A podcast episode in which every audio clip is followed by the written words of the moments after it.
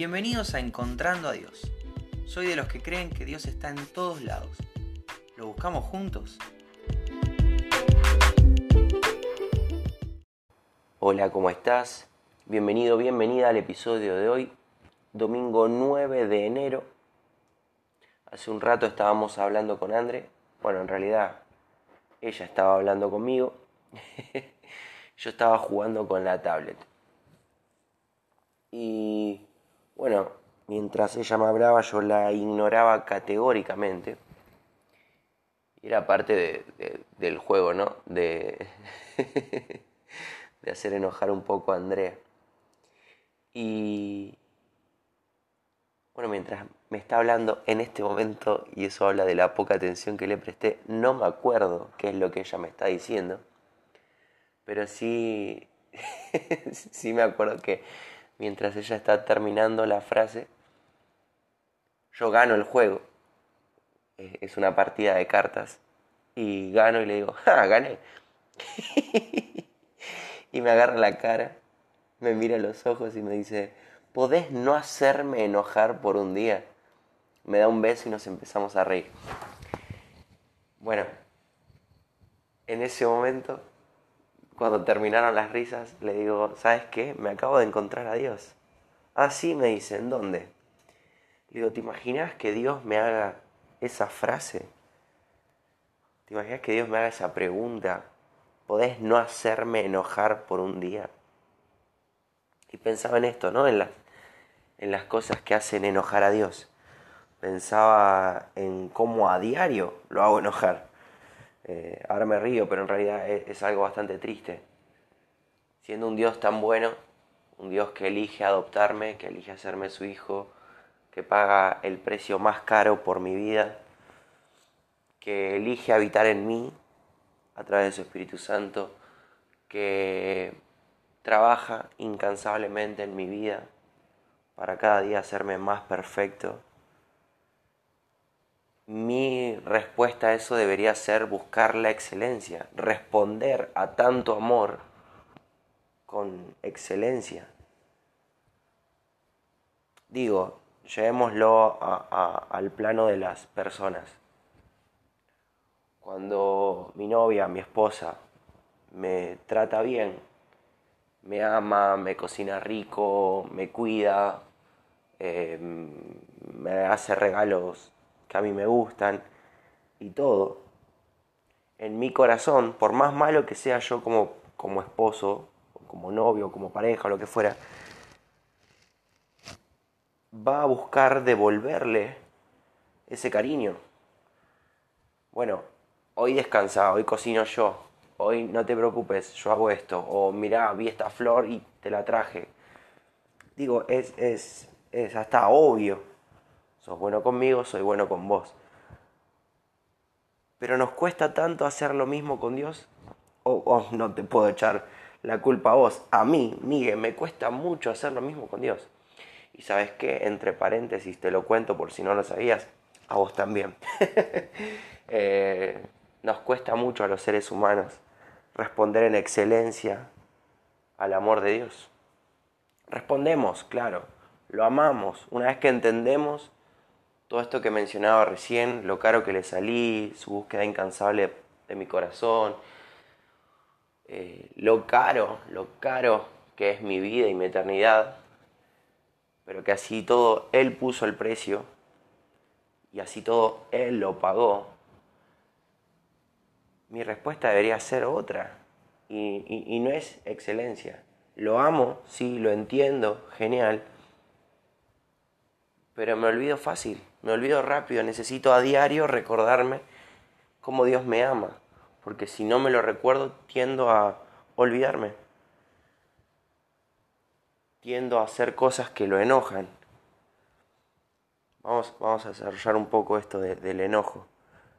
Jerónimo, el, Jerónimo, el, mal llamado San Jerónimo, eh, decía, la peor ira de Dios sería que dejara de enfadarse con nosotros cuando pecamos. Es muy profunda esta frase. ¿Qué quiere decir? Que en el enojo de Dios hay amor. Un, un Dios que se enoja te está demostrando que le importa, que, que presta especial atención en tu vida. Porque si no lo enojara, sería uno más que hace lo que quiere. No tengo tiempo para verlos a todos. no, no, Dios es personal, Dios. Dios tiene los ojos puestos sobre sus hijos, sobre todos, los hijos y los no hijos. Y, y, el hecho de que se enoje implica que le importa. Ahora la palabra que usa Jerónimo en esta frase es ira.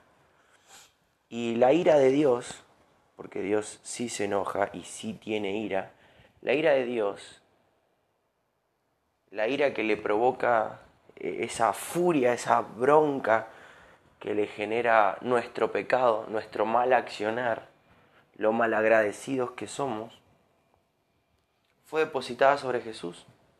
Hoy no hay ira para sus hijos, porque ya la pagó Jesús.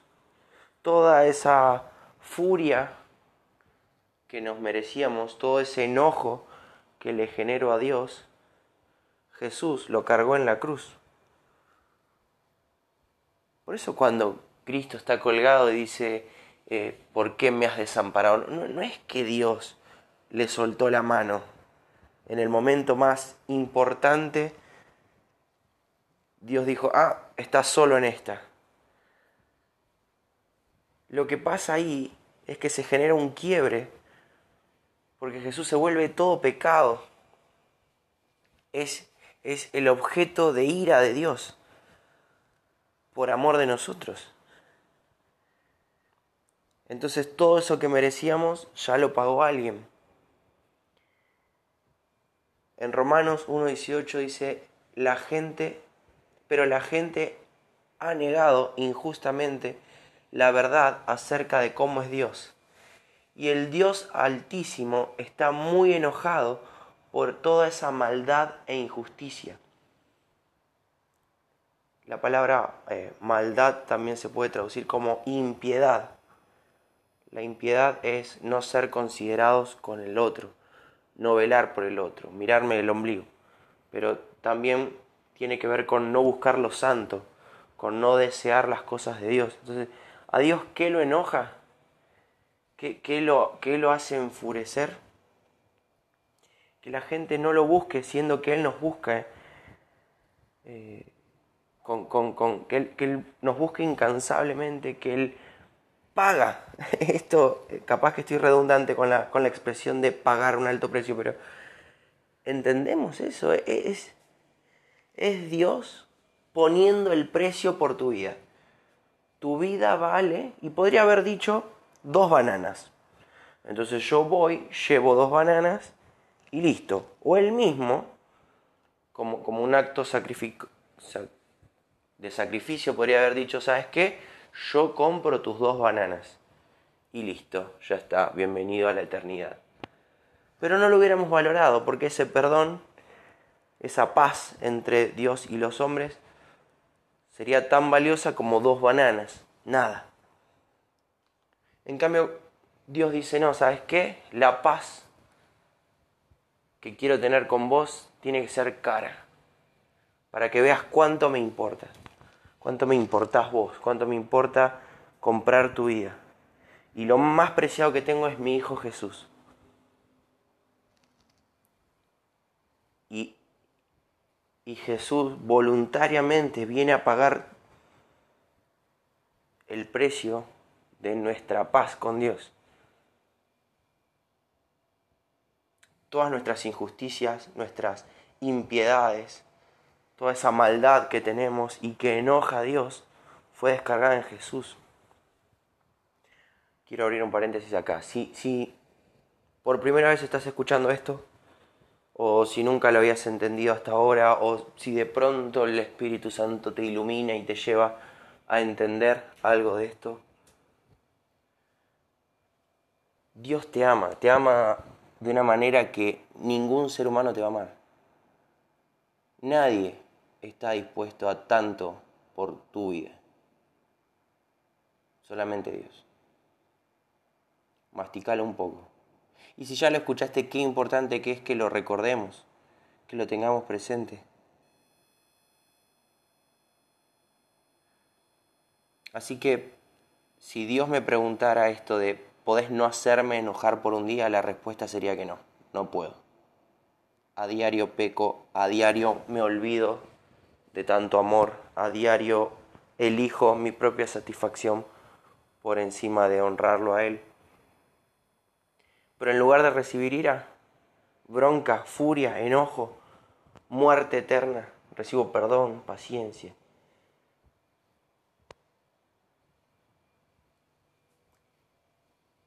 Y, si encima lo dejo, porque todo depende de lo que yo quiera que Él haga, pero si, si lo dejo, sigo recibiendo e, este trabajo de moldearme para cada día hacerme más excelente. Sigo volviéndome a diario y obviamente si lo dejo más perfecto para agradarlo cada vez mejor. O sea, que Dios no solamente no me destruye, sino que sigue apostando por mí, por vos. Esto es grande, esto es enorme.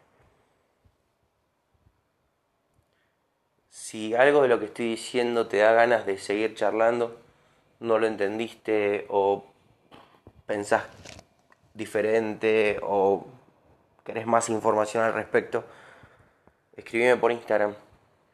Si tenés mi número, mandame un mensaje, llámame, hablemos. No no te quedes con la duda de cuánto le importas a Dios, de cuánto le importamos a Dios. Vamos a orar. Señor, gracias, gracias, gracias por, por elegirnos, gracias por amarnos tanto, gracias por dar a tu Hijo para que tengamos paz. Señor, gracias por pagar el precio más alto por nuestra vida. Gracias por querer hacernos tus hijos, por querer adoptarnos. Señor, no merecemos, claramente no merecemos nada de todo lo que vos nos das. Merecemos ira, merecemos muerte eterna. Gracias porque no nos pagás lo que nos merecemos, sino que nos mirás en gracia. Nos mirás a través de la sangre de Cristo y nos tenés paciencia, misericordia, Señor, gracias por Jesús. Gracias por los procesos del Espíritu Santo en, nosotros, en nuestras vidas. Señor, si hay alguien que está escuchando este episodio, este programa, esta grabación y no, no tuvo un encuentro con vos o, no está entendiendo del todo cómo vos nos amás, te pido que pongas a las personas correctas alrededor para que para que los alcances, para que te conozcan y te disfruten. Gracias Señor por todo lo que haces por nosotros. No hay otra palabra que gracias, papá. No merecemos nada, nada de todo lo lindo que vos nos regalas. En el nombre de Jesús, amén. Muy bien, este es el episodio de hoy. Espero que te bendiga, espero que te haga pensar, espero que te lleve a orar, a pedir perdón por lo que tenés que pedir perdón, a dar gracias por lo que tenés que dar gracias, que te lleve a encontrarte con Dios. Abrazo grande, nos vemos mañana.